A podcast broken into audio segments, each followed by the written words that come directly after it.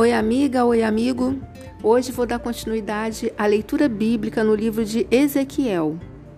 Vem comigo? Ezequiel capítulo 8, nova tradução na linguagem de hoje. Um dia, os líderes do povo de Judá estavam me visitando em casa. Fazia exatamente seis anos, seis meses e cinco dias que eles tinham sido levados como prisioneiros. De repente, o poder do Senhor Deus veio sobre mim Olhei e tive uma visão. Nela vi um ser que parecia feito de fogo. Da cintura para baixo, seu corpo parecia fogo e da cintura para cima brilhava como bronze polido. Ele estendeu o que parecia uma mão e me agarrou pelos cabelos. E nessa visão, o Espírito de Deus me levou bem alto no ar e me levou a Jerusalém.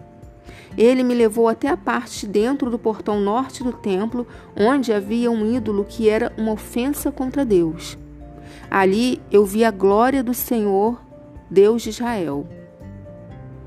Como eu tinha visto na minha visão perto do rio Quebar. Deus me disse: Homem mortal, olhe para o norte. Olhei e ali perto do mar, do altar, na entrada do portão, vi o ídolo que era uma ofensa contra Deus. E Deus me disse: Homem mortal, você vê o que está acontecendo? Olha para as coisas nojentas que o povo de Israel está fazendo aqui, para me afastar cada vez mais do meu lugar santo. Você verá coisas ainda mais vergonhosas do que essas. Ele me levou até a entrada do pátio de fora e me mostrou um buraco na parede e disse: Homem mortal, arrebente esta parede. Arrebentei a parede e encontrei uma porta. Então ele me disse: Entre e veja as coisas imorais e vergonhosas que estão fazendo aí dentro. Entrei e olhei. As paredes estavam cobertas com desenhos de cobras e outros animais impuros de outras, e de outras coisas que os israelitas estavam adorando.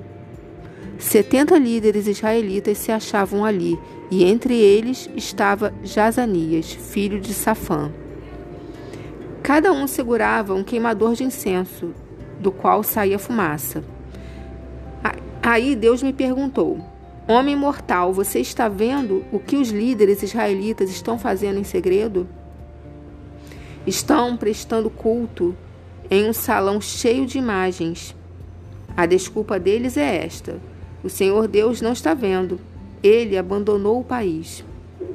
Depois, Deus me disse o seguinte: Você verá esses líderes fazendo coisas ainda mais vergonhosas do que isso.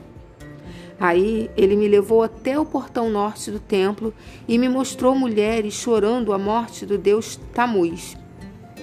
O Senhor Deus perguntou: Homem mortal, você está vendo isso? Pois verá coisas ainda mais vergonhosas. Depois, ele me levou para o pátio interno do templo. Ali, perto da entrada do templo, entre o altar e o corredor, havia uns 25 homens. Estavam de costas para o templo, virados para o leste, e se curvavam até o chão, adorando o sol nascente. Então o Senhor me disse: Homem mortal, você está vendo isso? Essa gente de Judá faz todas as coisas vergonhosas que você viu aqui e ainda não fica satisfeita.